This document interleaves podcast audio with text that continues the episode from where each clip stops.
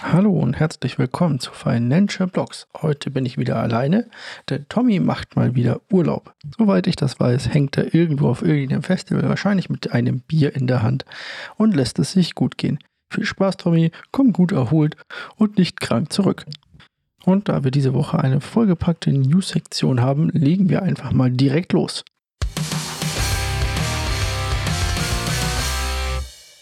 Und natürlich geht die News mal wieder komplett am Anfang nur um Binance. Binance oder besser die US-Regulatoren der SEC werfen hier Binance vor, US-Amerikaner auf deren Börse gelockt zu haben, obwohl diese nicht über eine nötige Lizenz verfügt. Und damit muss sich das Unternehmen jetzt natürlich auseinandersetzen. Also Binance muss sich damit auseinandersetzen. Das war schon bewusst und da war schon allen klar, dass dort Binance irgendwie noch Probleme hat. Ähm, ist natürlich lustig, dass hier jetzt natürlich noch andere News folgen, sage ich mal, darauf. Zum Beispiel, dass eine Einigung vor Gericht erzielt wurde, wie genau die Details sind, sodass Binance US erst einmal weiterarbeiten darf. Dazu müssen sie an bestimmte regularische Forderungen und so weiter halten. Und dann dürfen sie bestimmte Services weiter in den USA anbieten. Aber wir wissen immer noch nicht, um welche es dabei geht. Dazu steht immer noch die Anschuldigung von Geldwäsche im Raum und äh, die Klagen gegen CZ, also den internationalen Chef von Binance. Und so zieht Großbritannien auch die äh, Lizenz zum Beispiel für den Bitcoin-Handel zurück.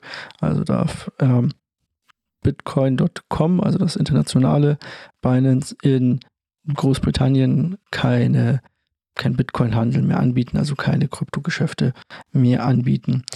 Dann geht die französische Staatsanwaltschaft gegen Binance vor und ermittelt hier auch wegen Geldwäsche mal wieder. Dann zieht sich Binance noch aus den Niederlanden zurück, weil ihnen dort die nötige Lizenz fehlt und sie ansonsten wahrscheinlich dort auch Ärger bekommen würden und so weiter und so fort. Also Binance hat derzeit ein bisschen die Kacke oder bei Binance ist die Kacke am Dampfen. Aus vielen europäischen Ländern fliegen sie raus und auch in den USA haben sie ja nicht mehr den Standpunkt schlechthin, sage ich mal, oder hatten sie nie wegen Bitcoin, äh, wegen Binance US. Das ist schon sehr ärgerlich. Man merkt das auch am Volumen oder man merkte es am Volumen die, die Tage dann danach, dass hier viele große sich aus dem Kryptomarkt verabschiedet haben und man hier Probleme hatte mit kleineren oder auch größeren ähm, Orders, sage ich mal. Besonders natürlich, also mit kleinen und mittelgroße Orders, jetzt mal außen vorgenommen, aber wenn halt irgendjemand irgendwie versucht hat, mal 5 Bitcoin oder so zu verkaufen, dann hat das schon ordentlich auf den Preis gedrückt. Kommen wir zur nächsten News und da sehen wir, die Deutsche Bank beantragt eine Verwahrlizenz für digitale Vermögenswerte. So geht das hier also. Auch die äh, Börse in Stuttgart, glaube ich, war es, beantragt das Ganze. Also hier wollen jetzt traditionelle Börsen oder wittern traditionelle Börsen jetzt auf einmal den, das Big Money und äh, wollen jetzt hier natürlich Kryptoverwahrstellen werden und auch den Kryptohandel anbieten. Dazu später aber noch mehr. USD Tether ähm, verliert kurzzeitig seine Stabilisierung oder seine Bindung zum Dollar. Das kann mal passieren. Das hatten wir auch früher schon öfter mal gesehen. Gerade in sehr volatilen Phasen, wenn viel auf dem Markt los ist, dann war es so, dass oft auch Tether mal über einem Dollar äh, notiert hat oder auch mal unterhalb eines Dollars notiert hat.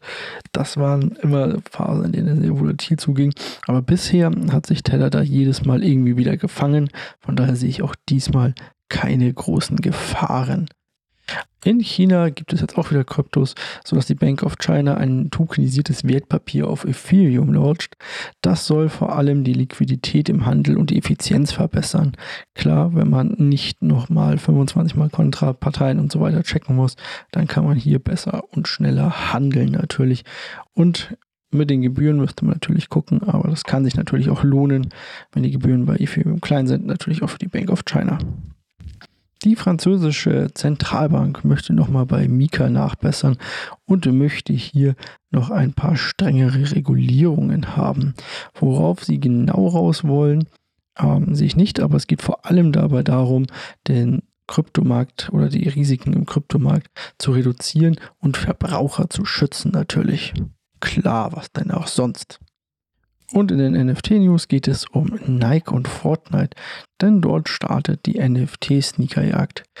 Glaubt mir, ich habe von Fortnite wirklich gar keine Ahnung. Ich bin dafür einfach viel zu alt. Ich nehme mal an, man kann irgendwie in einer Kooperation dann Nike NFTs sich entweder kaufen oder sich erspielen. Guckt euch das Ganze an, wenn ihr euch für Fortnite interessiert. Aber ich bin einfach zu alt dafür. Und damit sind wir auch schon direkt durch mit den News. Das ging heute sehr fix, denn wir haben im Markt noch mehr zu besprechen.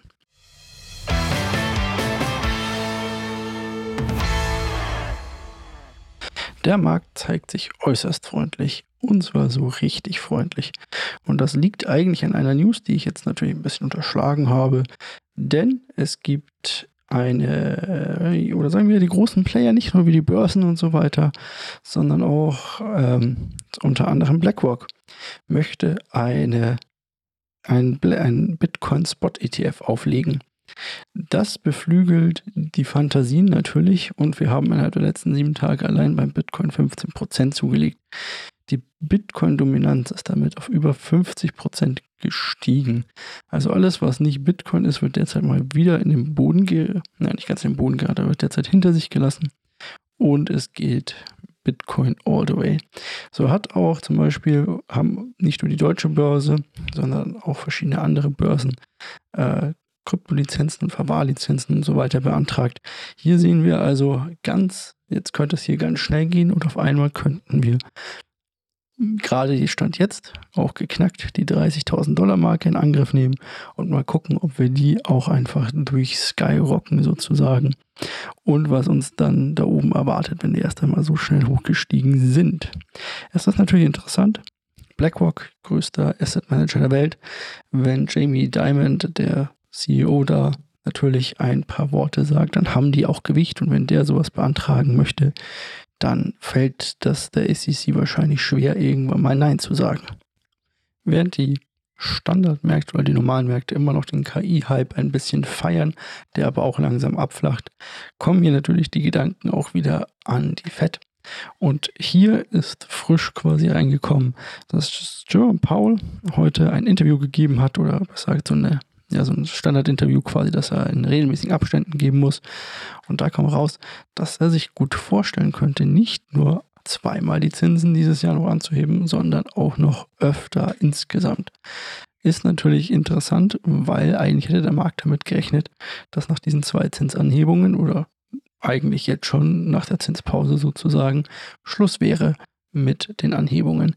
Nun sind wir in einem sehr hohen Markt, also der Markt steht, oder der S&P steht, glaube ich, bei 4.400 Punkten und wir haben hier schon ein gutes Stück zurückgelegt und es kam auch so ein bisschen wieder die Euphorie auf, neuer äh, Bullenmarkt und bald steigt wieder alles und die Fed wird ja dann doch irgendwann die Zinsen senken oder sie zumindest auf dem Niveau belassen.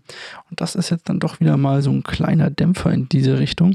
Wir werden sehen, ich denke, dass diese ganzen hawkischen News, die wir haben, also diese ganzen News, die eher schlecht sind, irgendwann sich auch mal in der Börse widerspiegeln werden.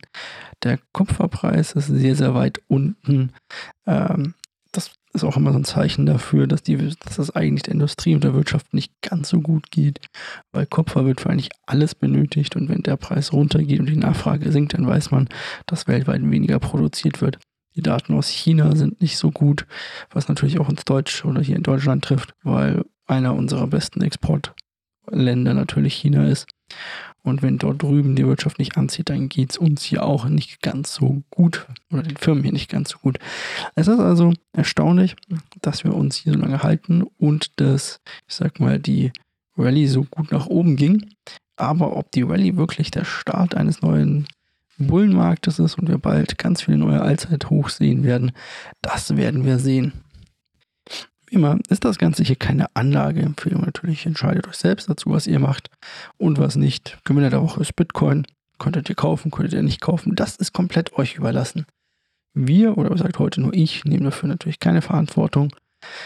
Sollte euch das Ganze hier gefallen haben, dieses wirklich sehr kurze und knackige News-Update, dann wäre ich euch dankbar, wenn ihr uns einen Daumen nach oben gebt und einmal kommentieren würdet. Vielen Spaß und bis nächste Woche. Tschüss.